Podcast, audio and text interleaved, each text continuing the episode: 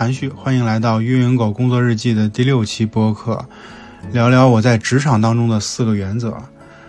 聊到我的职场呢，可能就得做个自我介绍了。我在互联网运营这个岗位里边已经做了超过十五年的时间了，经历过创业公司，也在大厂里待过，有很多各种各样类型的产品，有从零到一，有 DAU 过亿，等等。然后我算了一下，我经历过的上级啊，也有超过十位，所以毕竟年头在这儿了，我感觉在经验这方面还是挺丰富的吧。于是呢，就想把自己混迹这么多年的原则呢，总结提炼出来一下，然后和大家分享。不一定对，但是呢，如果说我的分享能给大家一些启发，我觉得还是挺欣慰的哈。所以还是得强调一下，这是我自己的一些感受啊，甚至算是我自己的一些活法，绝对没有好或者不好一说啊，肯定呢还不一定对。大家啊就可以当一个老职场人的故事听一听就行了。下面开始分享啦。第一个原则是，要去做有兴趣的事儿。这个听起来不是特别新奇的观点啊，但是大家可以听听我的故事啊，看看这个在我的故事里面有没有什么不一样的感受。我大学毕业到北京打工的时候，没有先做互联网，也没有做运营，因为那时候呢也没有运营。互联网呢，也只是停留在门户和搜索这样的阶段，还非常早期。所以我在北京的第一份工作呢是销售，哎，在中关村做 IT 的销售。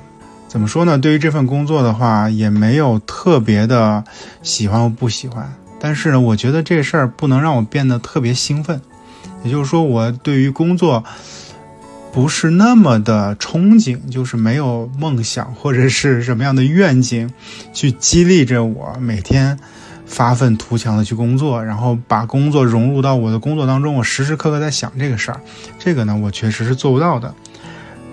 但有意思的是啊，因为我工作比较努力，所以说在销售这件事上还有一些成绩出来。在我二十五岁的时候，也就是说工作三年左右的时候，我在北京就已经有车有房了。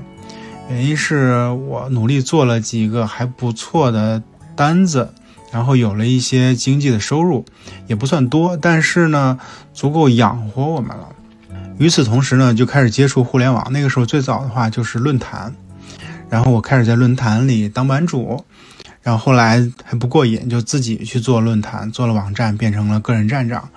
然后这件事儿让我觉得特别的刺激、开心，然后愉悦。每天都去看网站的数据、UV、PV 啊，然后去看论坛的发帖、回帖啊、注册啊等等。我发现我对于这些指标的敏感程度呢，比钱还要强烈。就是这些指标的。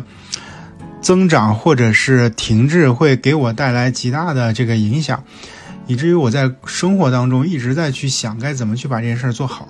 那个时候，因为我还在去做销售嘛，我基本上把我所有的业余时间都拿出来去做个人站长。我周末从来不出去玩，然后晚上回到家以后呢，也会鼓捣这些东西，所以其实还投入了非常非常多的时间。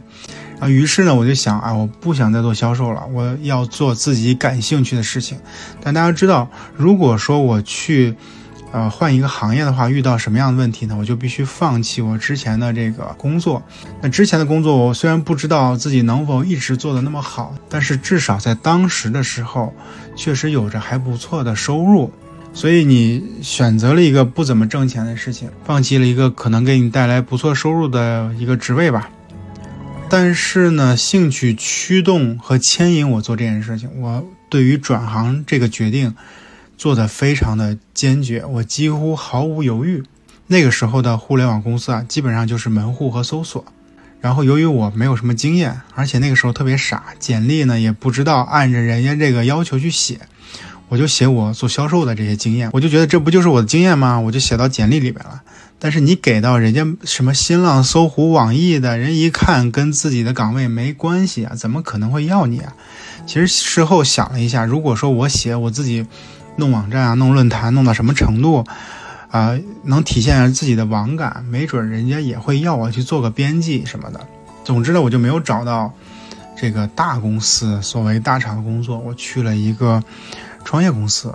那个时候我觉得，我才能让我去上班，我让我干啥都行，不给我工资都行。我印象特别深，工资呢是给了，每个月三千。也就是说，大家可以想一下，我那个时候从销售一年小几十万的收入，然后变成了一个月三千收入的一个互联网草根公司的运营，但我觉得特别开心。我印象特别深，那是我职业生涯以来。唯一的那么两三年啊，早上起床是不需要闹钟的。有句特别恶心的话怎么说？叫做被梦想叫醒，对吧？我真的不怕大家不信啊，我那个时候真的是这样，每天醒一睁眼说：“哎呀，我又可以去做这件事儿，觉得好开心啊！”所以想跟大家分享这件事情是说，当你去选择有兴趣的事情的时候，你就能克服。生活当中、工作当中的各种的困难，因为在你的兴趣面前，在你的这个巨大的驱动力面前，这些困难根本就不是事儿，它就更有希望的能带领你啊去把这件事儿做好，然后让你的职业生涯变得更好，让你的生活更快乐。所以，看似经济收入受到了影响，但是你又怎知道未来会怎样呢？眼前的收益是有损失，但是未来呢？未来你可能有更多更好的这个收入，或者是职业发展路径在等着你啊！所以千万不要被眼前的这个利益、眼前的这个收益啊所影响。如果你现在不知道该怎么做选择，我建议你从自己的兴趣里边去挑选工作，因为这样你更有可能获得成功。而且你在做选择的时候，千万不要患得患失啊，怕失去这些东西，然后觉得是损失，然后损失了以后，如果选择错了，就再也回不来了。你既然选择你的兴趣，既然你要去做这个决定，就要坚决一些，千万不要犹豫，不要拖拉，这样对你来说没有任何的意义。为什么呢？因为从我的视角看来，很多人在纠结，但实际上在他心目当中啊，那个答案已经有了。他其实已经决定去做那件事情，或者说他内心肯定会去做这个选择，只不过他还没有说服自己。那最终的结果其实是不会变的。可以跟大家举个例子啊，就是我有一个朋友，他在北京已经工作很多年了，也是一个互联网的运营，而且呢也做到了一定职级。因为阿里找到他，特别希望他去做那边的一某个产品的运营，然后给了不错的 offer，然后呢他就也动心了，可还是有些犹豫吧。有一次呢，他就找我吃饭，去了解这件事儿，问问我的意见是啥。然后我一听这事儿呢，他肯定在心目当中啊，已经选择了去杭州去加入阿里，只是啊，他还没过自己那关，需要一个朋友多踹他几脚。于是呢，我告诉他，你就选择你现在心里想的那个答案。其实呢，在你心目当中的这个答案已经存在了，只不过你现在还下不了决心。你需要你的朋友更多的去投你那一票。让你内心求的这个确定，但实际上来讲，你做的决策呢，永远不会错。我从美团出来的时候呢，其实拿了好多个 offer，一时呢选的自己还挺晕的，不知道该选哪个更好了。于是呢，我就约我当时的上级啊出来吃饭，因为我想听听他对于这件事有啥看法。我给他描述了两个选择，分别是 A 和 B。A 呢是个创业公司，我对这个事儿呢还挺感兴趣的，而且我觉得他们对我还挺有需求的，薪水开的也还可以，就是吧，我就担心这创业公司死了可咋整，就有点犹豫，因为我在想，我已经在大厂待了这么多年了，要不要再去创业公司呢？这个是 A，然后 B 选择是这样的，它是一个大厂，然后一切呢都比较稳定，呃，职级啊有一定的提升。就是他做的事情，我也觉得能胜任，但是呢，就觉得这事儿有点太老套了。因为我以前一直在做这件事情，而且做的还不错，对我来说没什么挑战，可能也没有那么的兴奋和有憧憬吧。然后我就问我的上级，A 和 B 两个选择他是怎么看？然后我印象特别深，我的上级对我说：“韩旭啊，其实你在内心里已经有了选择了，通过你的描述，你就能发现你是明显偏向一方的。”你就做出你的选择就好，因为在你心中啊，本身已经有了这个答案了。不管你问朋友，还是再拖再长的时间，可能最终的结果啊，都是那一个答案。在这里，我想跟大家分享的是啊，如果你想转行，或者是想做一个新的事情，它对你来说看似是一个比较大的挑战，那么只要你从逻辑上做了比较客观的理性分析，比如说这件事情如果做的最坏、最糟糕的情况是什么，它会给你带来什么样的结果？那么如果这个结果你是能承受的，我建议你就去勇敢的做选择，去追求你的初心。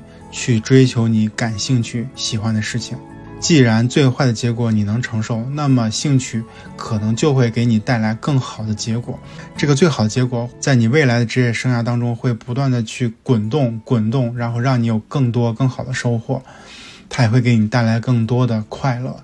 而且可能大部分的朋友都非常的年轻，其实他没有什么过多的家庭的压力，家里不止他去挣钱，然后他也不会因为换了另外一个选择导致自己吃不上饭，然后住不起房子，这都不会。所以为什么要因为这样的事情那么犹豫呢？拖着自己呢？然后选择一个自己没那么开心的事情呢？真的是不值得的。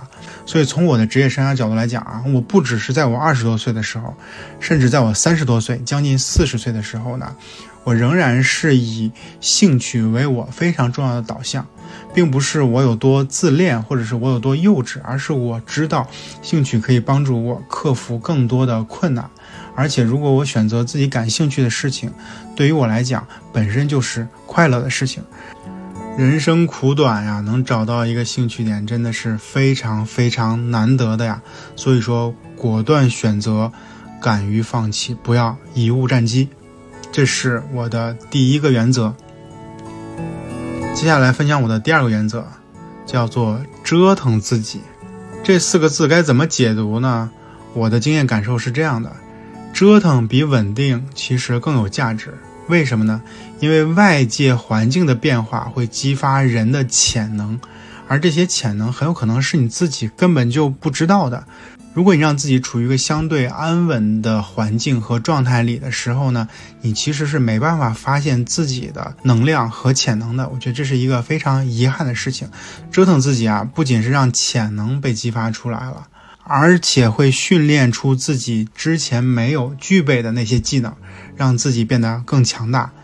有本书叫做《刻意练习》，里面讲的是人不仅要去反复的训练，更重要的是训练的方法。一个正确科学的训练方法是可以训练出来世界冠军、行业专家等等的。这个科学的训练方法呢，就是去不断去尝试自己做不到的事情，一步一步的。往前去推进，那么自己慢慢的就可以掌握之前做不到的那些事情。比如说你做深蹲，你现在只能做十五个，你下次的时候试着做十八个、二十个、二十五个、三十个，然后慢慢的你会发现，随着你不断的去练习，你在挑战自己没有做到或者是做不到的那些事情。那么当你一点点进步的时候，实际上你就获得了那个能力。这个呢叫做刻意练习。这个呢，就是折腾自己的原因啊。然后讲一下我自己的故事，看看能对大家有什么样的帮助吧。我是这样的人啊，我基本上无法接受特别稳定的工作内容。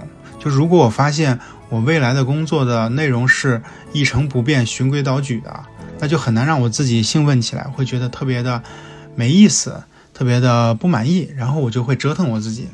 这个折腾呢，不一定是跳槽，而是说自己去。找一个不一样的玩法，这个玩法的概念实际上是比较丰富的啊。比如说，你可以去选择跳槽，你也可以选择更激进的做事儿的方式，比如说去承担更大的风险，但是呢，也可以拿到更大的回报。这个呢，都是折腾自己的方法。比如说我在百度的时候去做创新产品，然后是要做用研的，我们是有用研的专门的同事来支持我们，他们在这方面其实是非常专业的。但是那个阶段，我就觉得我们团队，包括我自己，对于用户非常不了解。坐在办公室里去意淫用户的状态和需求，我觉得是特别扯淡的一件事儿。于是呢，我就开始折腾自己，我就说，然后我就主动提出来说，我们应该去走访一些中小学，看看中小学的学生，然后去看看他们的学习状态是什么样。他们的时间表是什么样？他们的学习方式什么样的？以及他们对于内容是什么样的感觉？他们对什么感兴趣？笔是什么？总之呢，我觉得这些东西是我们需要了解的。于是呢，就推动我们运营员团队一块儿去找了好多个中小学去交流，而且我自己私下也去联系了一些学校，然后我才发现，其实我们对于用户的理解是非常的不够的，因为我们当时那个团队吧，都不是做在线教育或者做 K 十二的，而且自己也没有孩子，那时候大家都很年轻，所以对这个领域其实一点都不了解。但是呢，我们仍然可以在脑子里去想，这些学生们的需求到底是什么，他们使用手机的方式是什么。我记得那个时候，大家被我折腾了三天两头的都要出去。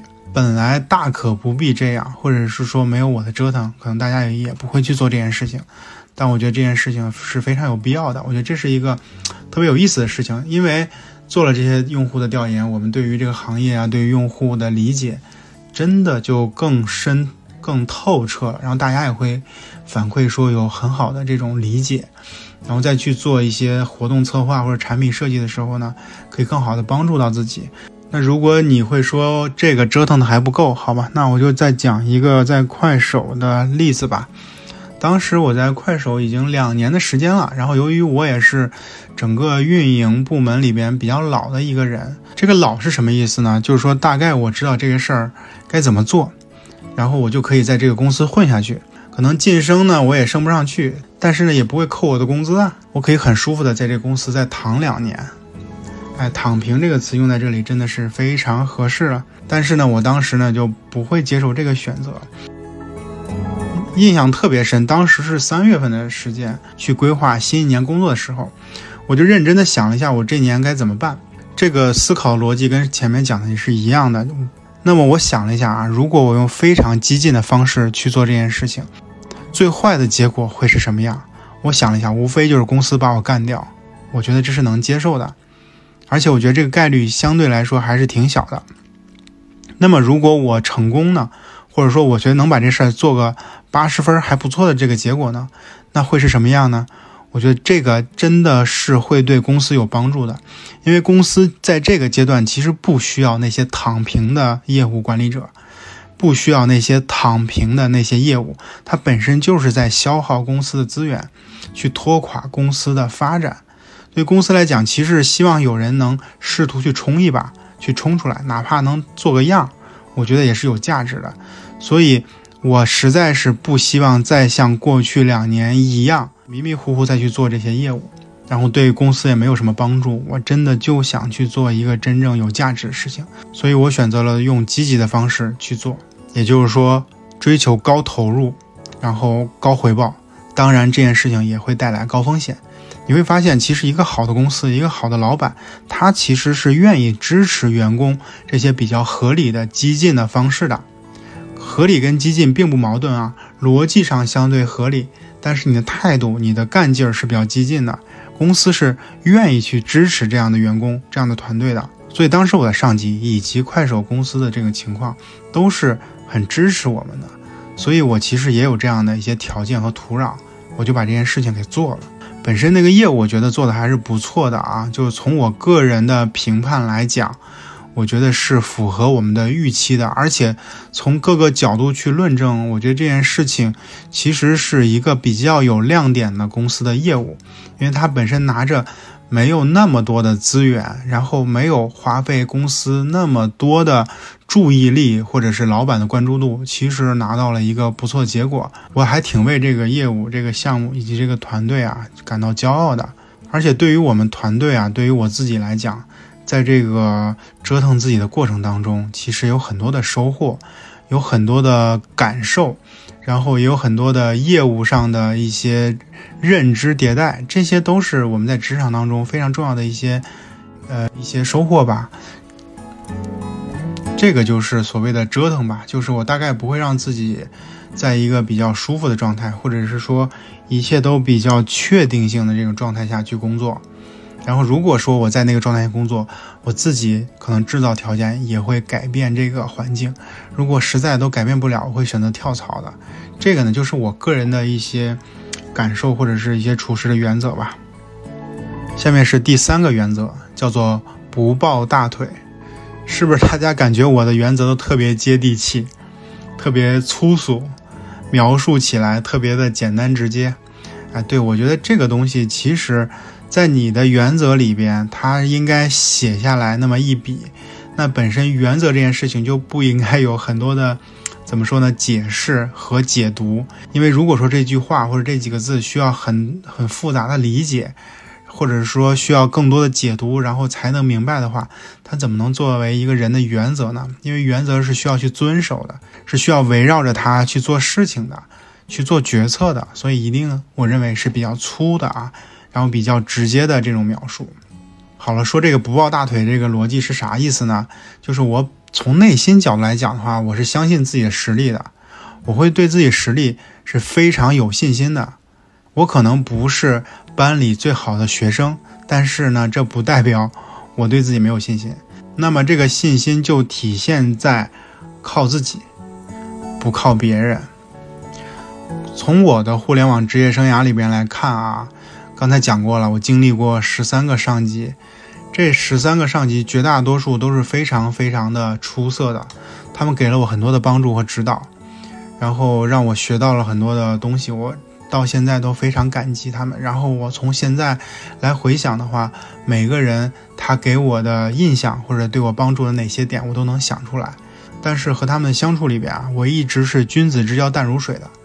也就是说，我从来没有过私下的和上级的来往，比如说我没有送过礼物，比如说即使是一对一的吃饭，其实我们也是因为工作才会去有一对一的这种。我可能就是因为上下级的这个关系吧，我有意的去保持这种距离，我希望它是在一个相对适当的这个范围里边，会让大家都觉得更舒服。这种距离呢，会让你有更多的机会去选择更多的工作，然后去选择更多的业务，可以去选择更多的公司里边的朋友。大家可以试想一下，如果你跟你的上级很近，或者说你试图去抱大腿的话，你就意味着什么呢？意味着站队，对吧？这就是我们经常在职场当中提到一个词，因为你站了这个队，所以说不在这个队的同事，不在这个队的人。不在这个队的业务，他就会和你划清界限。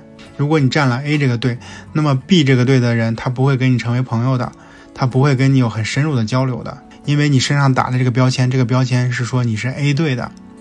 那么当有业务的调整，或者说去有新的这个活动的机会的时候，那么其他 B 队、C 队、D 队的这些人不会去考虑到你，因为你和他们不是一队的。这个是很重要的一个。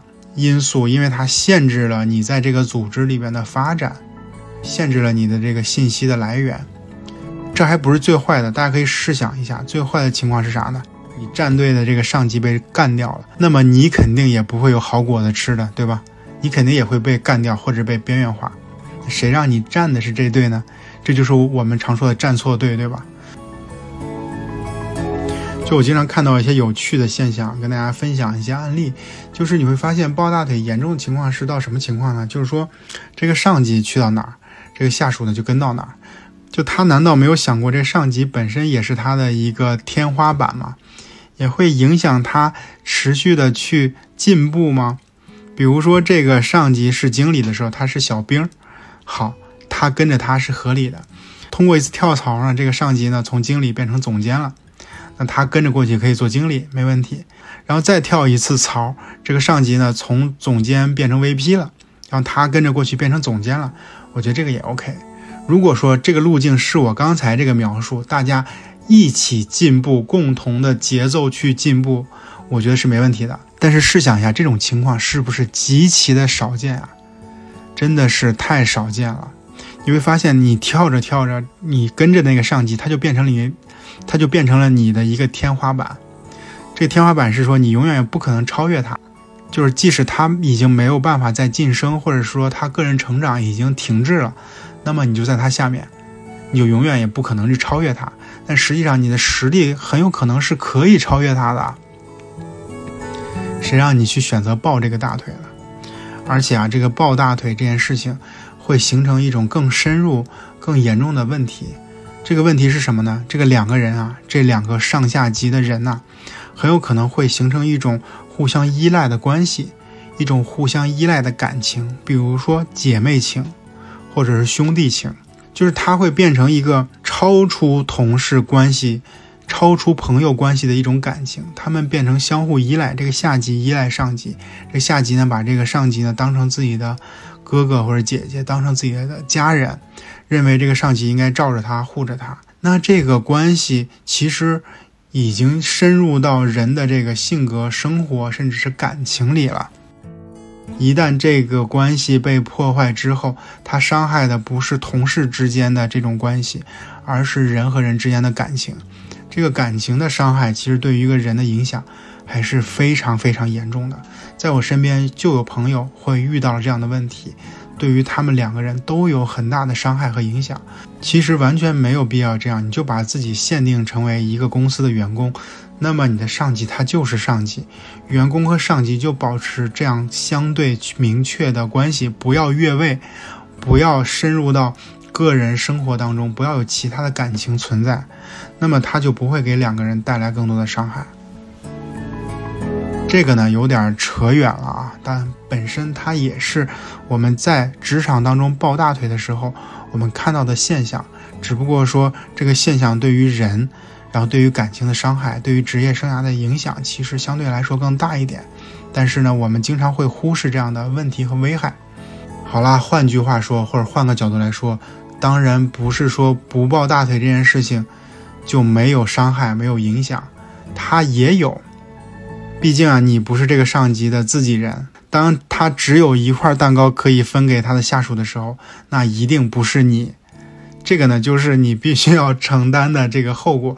所有事情都是两面的。既然你不会受到了刚才我说的那些伤害，那么当这个蛋糕只有一块的时候，它一定也不属于你。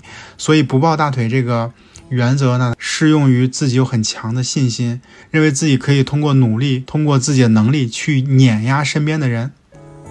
他们本身对于感情的这种深度的连接是有些恐惧的。他们不希望自己越位，不希望从工作的关系发展到个人的感情关系。所以说，大家通过我这个原则呀，要理解或者说要认识到自己是属于哪一类的人，根据自己的喜好或者是人的性格去做选择。好，接下来呢是第四个原则，也是最后一个原则，叫做我从来不做职业规划。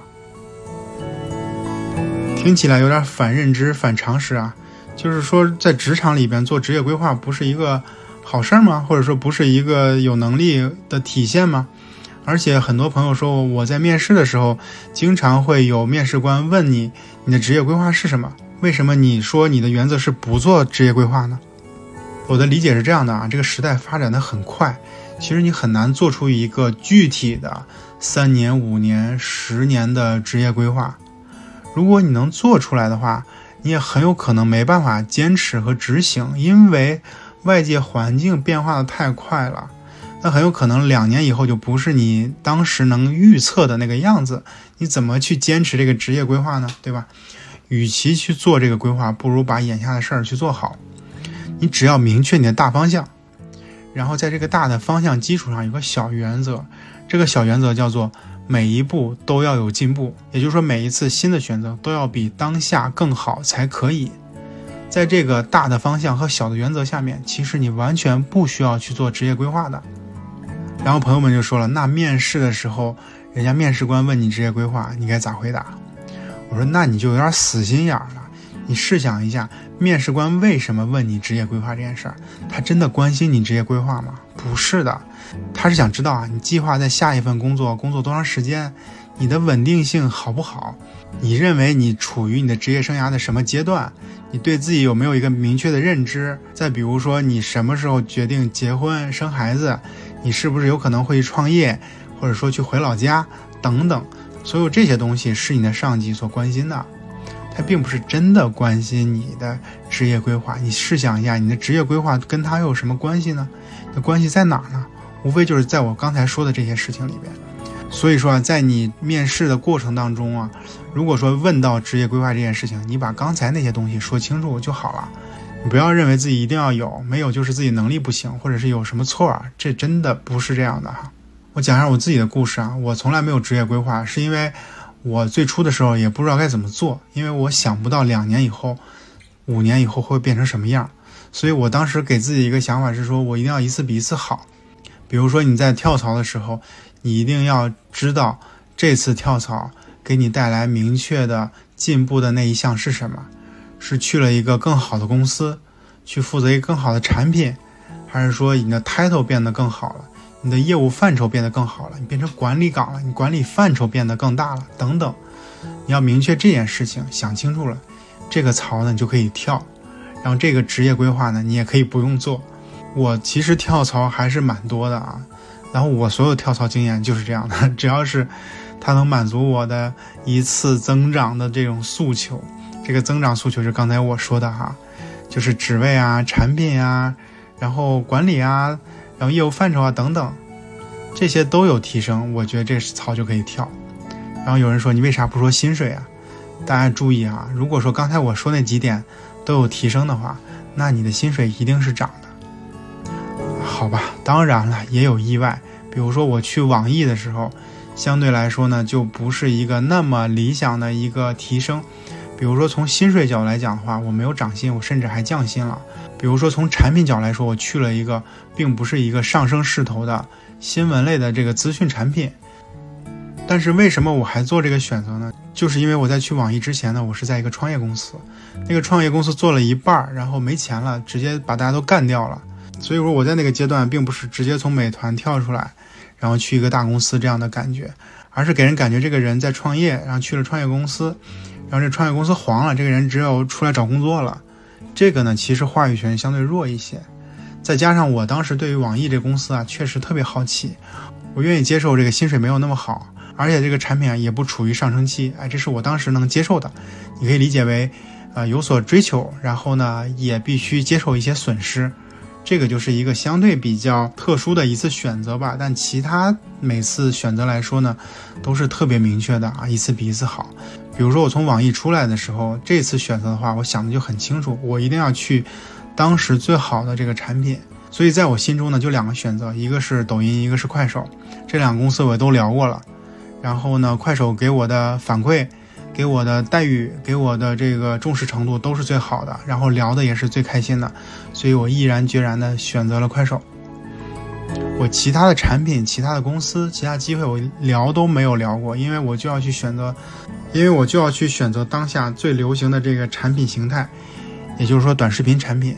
然后在短视频产品里面，我就要去选择最好的那个，也就是说抖音和快手。在这两个选择里边，我当然会选择最在乎我、最稀罕我的那个了。就好比女孩去选男朋友，有很多男生去追她。那这个女孩当然会在她喜欢这个男生里边去选择对她最好、最心疼她、最稀罕她的这个人了。因为从理论上来说，这样的选择她之后成功的概率是更大的。所以在这个里边给大家的建议是说，如果你本身一直有一个特别远大的梦想或者是一个职业的一个愿景，比如说我到四十岁或者是三十五岁的时候就辞职去创业。或者说回家去继承家产，或者说你一定要去做一个造福人类的事情，比如说医疗或者教育。如果说你没有这样的职业生涯的一个远期计划，或者说你个人人生的愿景，如果这些没有的话，你不用逼着自己去做职业规划。如果你没有职业规划也没有问题，你明确自己往哪个方向去走，这个大方向想清楚，其实就 OK 了。只不过你要保证每一次选择都要比之前更好。你就像上楼一样，一个台阶一个台阶往上去走，那么你的职业生涯就不会变得更差。其实你会发现，只有你迈上那个台阶之后，你才能看到那个风景。你看到那个风景以后，你才知道你下一个台阶应该往哪儿去迈。在你没有到达那个境界的时候，在你没有看到那个风景的时候，在你没有拥有这些东西的时候，你怎么去做规划呢？你能想得清楚吗？我对此呢，其实是非常怀疑的，所以我个人从来不做职业规划。好啦，这个就是我职场当中的四个原则。这四个原则是怎么出来的呢？就是我在回忆自己职业生涯的过程当中，每一次选择、每一次思考问题的时候，我遵从内心不变的那个点是什么？我会认为它就是我的原则。那这个原则可能不是生下来就有的，是在自己慢慢的工作、生活和思考过程当中形成的一种价值观。它可能跟自己的。性格有关系，跟自己社会阅历有关系，它其实就是你内心当中非常稳定、你非常笃定的东西。有了这些东西在，有了这些原则在，你就可以去做那些非常难做的决策和选择，让自己可以更坚定地往一个方向走下去，不迷失自己，不迷路。